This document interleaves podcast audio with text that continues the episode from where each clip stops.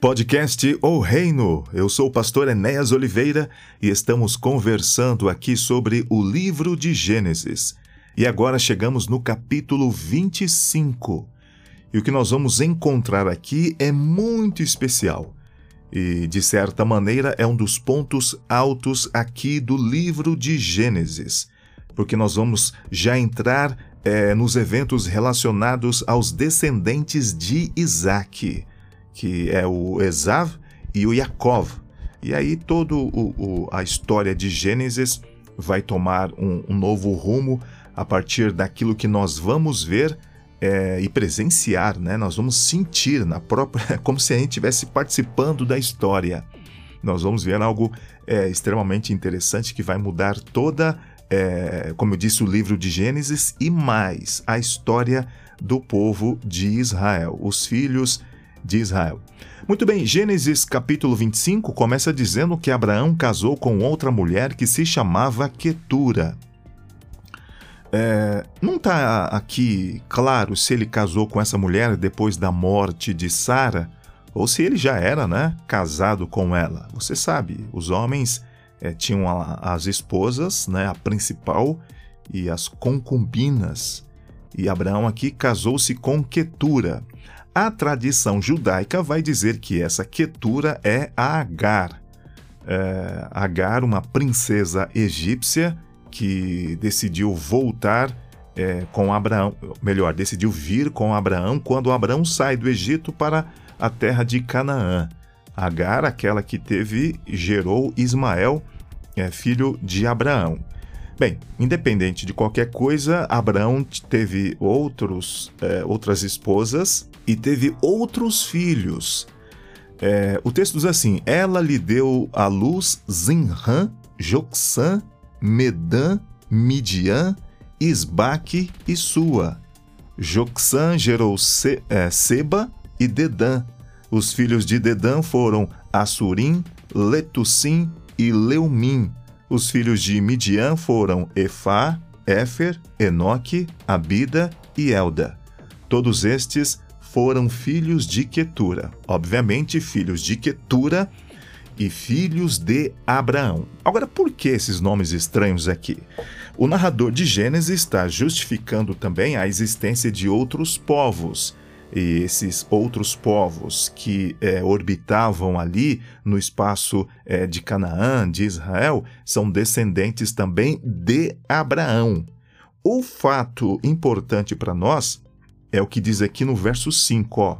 É, Gênesis capítulo 25, verso 5 diz assim: Abraão deu tudo o que tinha a Isaque.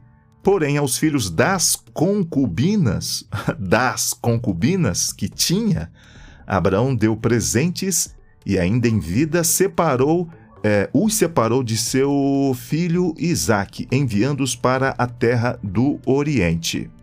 Então aqui nós temos união e separação, como a gente vai ver daqui a pouco. Vamos falar aqui da separação. É, Abraão então deu presentes em vida ainda para os seus outros filhos, mas para Isaac deu tudo. Isaac é o único herdeiro daquilo que Abraão é, ajuntou em se tratando de posses materiais e em se tratando também da herança espiritual. O próximo patriarca na linhagem de Abraão, o próximo pai, é, não é Ismael ou, ou qualquer outro filho de Abraão, é o Isaac, o filho da promessa. Ele herda tudo e o texto deixa bem claro que os outros filhos, Abraão, ele mandou para longe. A ideia de terra do Oriente dá uma ideia de afastamento, de ir para longe. Lembra de Caim, que depois do, daquele, do crime, do assassinato, foi para longe, para os lados do Oriente. Ele afastou. Então, as ações de Abraão vão expressar a sua ideia teológica, a sua ideia das promessas de Deus. E o que ele faz é reflexo daquilo que Deus disse para ele. É, veja, Abraão, é, a sua descendência vai abençoar o mundo. Abraão poderia colocar todo mundo junto ali, agora vocês vão abençoar todo mundo, mas Abraão tem em mente o filho da promessa, o Isaque presentes para os demais. Abraão não desampara os demais, mas Isaac acaba herdando tudo. Então aqui nós temos a separação. Os filhos de Quetura, nomeados aqui, mas o filho destacado é o Isaque. O verso 7 diz: Os dias de vida de Abraão foram 175 anos. Abraão viveu 100 anos em Canaã.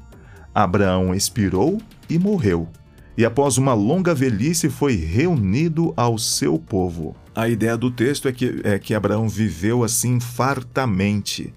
Apesar dos altos e baixos, apesar dos perigos, apesar das provas e desses impactos né, que a vida acaba é, é, é, é, esses golpes que a vida acaba dando na vida de determinadas pessoas. Abraão teve um impacto com a, a, a, a, separação de Ismael e Abraão teve um impacto também naquele momento quando iria sacrificar o seu filho Isaque. A separação antes de Ló, é, os eventos relacionados a Sodoma e tantas outras coisas mas a Bíblia fala que ele morreu é, é, com qualidade de vida. Bem, é, velhice é, é, sempre delicado, complicado, perde-se perde as forças, as vistas, né? os sentidos tal, mas a Bíblia faz questão de dizer que após uma longa velhice foi reunido ao seu povo. Lembra aquele cemitério que Abraão comprou lá do, do, dos filhos de Et? Então, agora ele vai ser sepultado juntamente com a sua esposa. É, ele comprou lá o terreno de Efron, filho de Zoar, e ali no, na caverna de Macpela já está sepultada a Sara, e Abraão vai ser reunido ao seu povo. E a partir daqui nós começamos a contar uma história. O grande herói aqui é o Abraão, que é o primeiro pregador do monoteísmo de um Deus único, em contraste com aquilo que ele eh, viu e talvez vivia lá em Ur dos Caldeus, na Mesopotâmia, e em contraste com os povos ao redor aqui em Canaã. Abraão, o texto dá uma ideia de que ele viveu fartamente, viveu e experimentou os seus dias.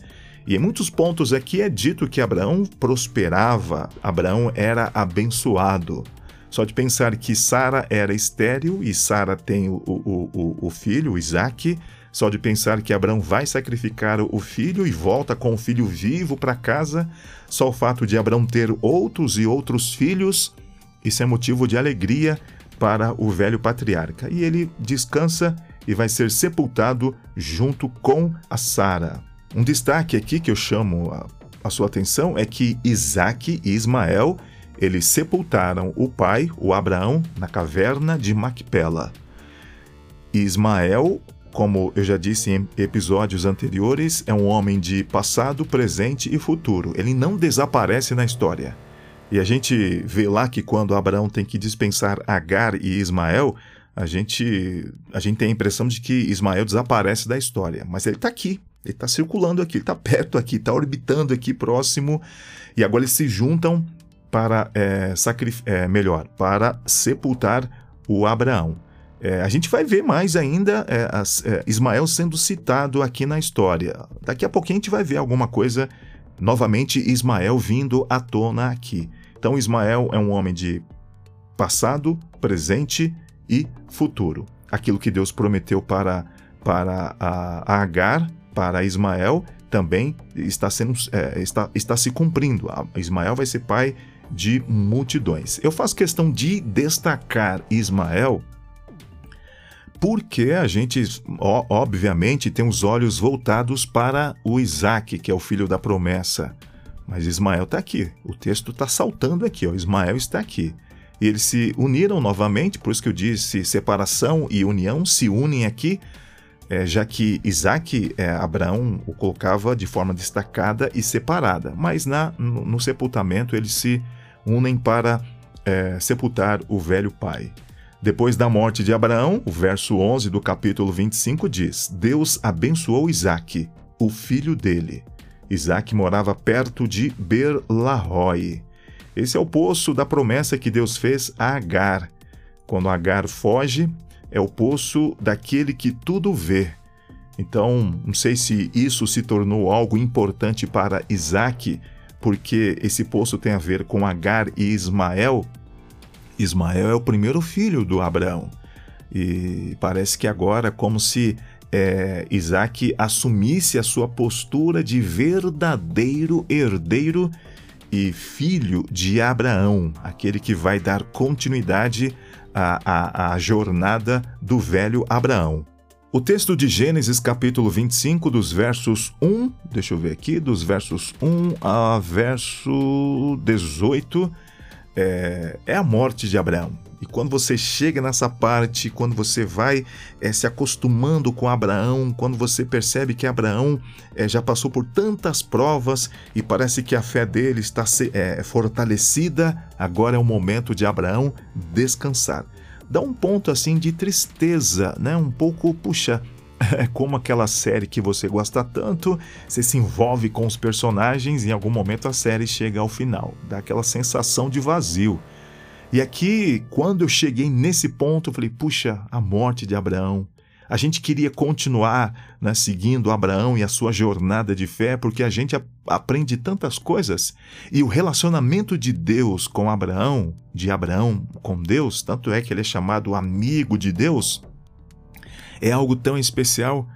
A gente não queria ter as provas que Abraão teve, mas queria ter os privilégios que Abraão teve é, de receber visitas é, de seres especiais, de seres angelicais, o próprio Deus falando com Abraão, as bênçãos de Abraão, e Abraão sempre olhando para o futuro, Abraão sempre olhando para o cumprimento da promessa. De que maneira ele e os seus descendentes vão abençoar o mundo todo. Essas promessas não são apenas para os filhos de Israel, para os filhos de Jacó que depois vão formar a nação de Israel. O propósito de Deus é para que os descendentes de Abraão abençoem o mundo todo.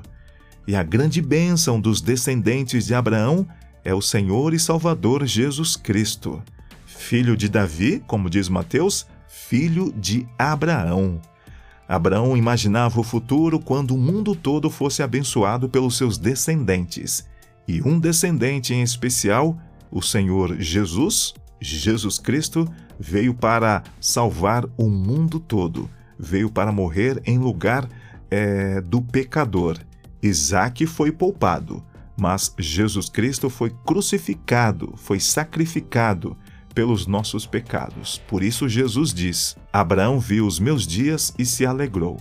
E a Bíblia aqui faz questão de dizer que ele expirou, morreu e após uma longa velhice foi reunido ao seu povo. Bastava dizer que ele expirou, bastava dizer que ele morreu, bastava dizer que ele foi reunido ao seu povo.